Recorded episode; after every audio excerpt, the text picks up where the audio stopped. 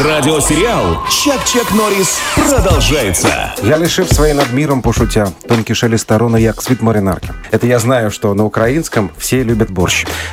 Министерство Ничего культуры себе. Украины рассматривает возможность признания борща частью национального культурного наследия. Представляете? О, Но даже когда приходишь в уфимские рестораны, там очень часто можно в меню встретить именно борщ украинский. И он подается с гренками, с салом, с луком. И это дико вкусно. А вот сейчас мы узнаем, украинский борщ или не украинский, это то, что подается в уфимских ресторанах, потому что на связи с нами Елена Хайрулина, директор украинской воскресной школы, которая называется «Злагода согласия».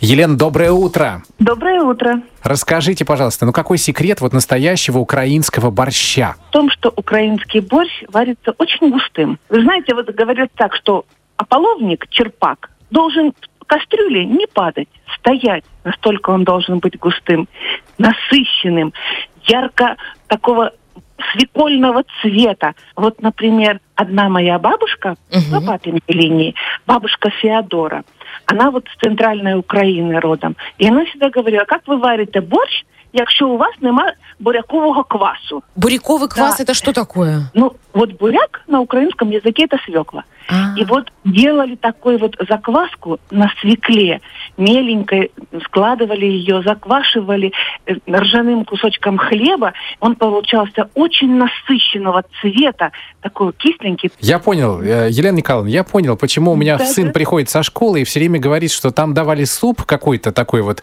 Э, Я говорю, щи, борщ, он говорит, не знаю, какой-то розовый.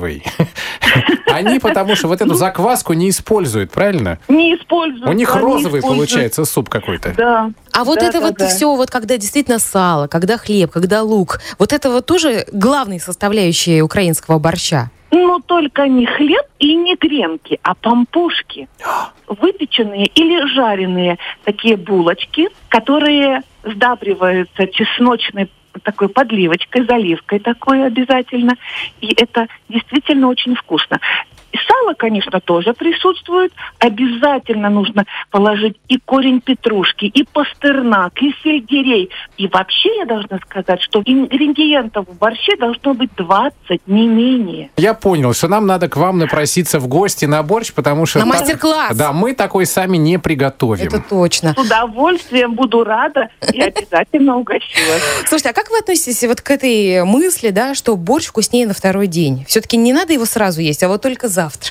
Есть такая даже поговорка, что может быть вкуснее борща, только борщ вчерашний.